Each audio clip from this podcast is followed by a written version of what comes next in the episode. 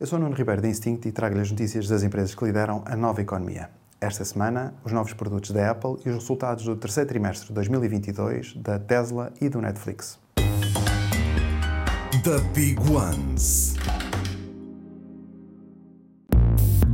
A Apple lançou dois novos iPads. O novo iPad tem agora uma câmera frontal mais potente e pela primeira vez passou a estar localizada na lateral e o novo iPad Pro com o mais recente processador da Apple M2, que garante maior performance e melhor desempenho gráfico. Para além dos novos iPads, lançou também uma nova Apple TV 4K com maior capacidade de resposta e navegação mais rápida. Esta Apple TV pode ser controlada por voz, com a Siri a reconhecer quem está a falar para recomendar conteúdos personalizados a cada utilizador. A Tesla apresentou receitas de 21.500 milhões de dólares no terceiro trimestre de 2022, um novo recorde para o trimestre que representa um crescimento de 56% em relação ao mesmo trimestre de 2021. O lucro operacional foi de 3.700 milhões de dólares.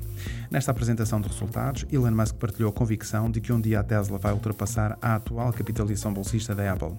Musk partilhou também que a Tesla está a avaliar a compra de ações próprias no próximo ano.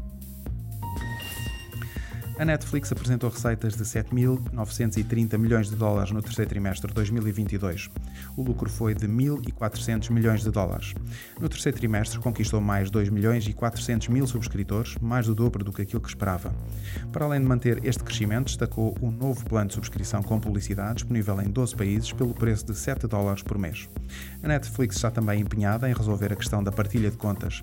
A partir de 2023 vai dar a opção de criar subcontas e pagar um extra por cada amigo ou familiar. Em alternativa, quem utiliza a conta de outro vai poder transferir o perfil para uma nova subscrição sem perder o histórico de visualização e as suas listas.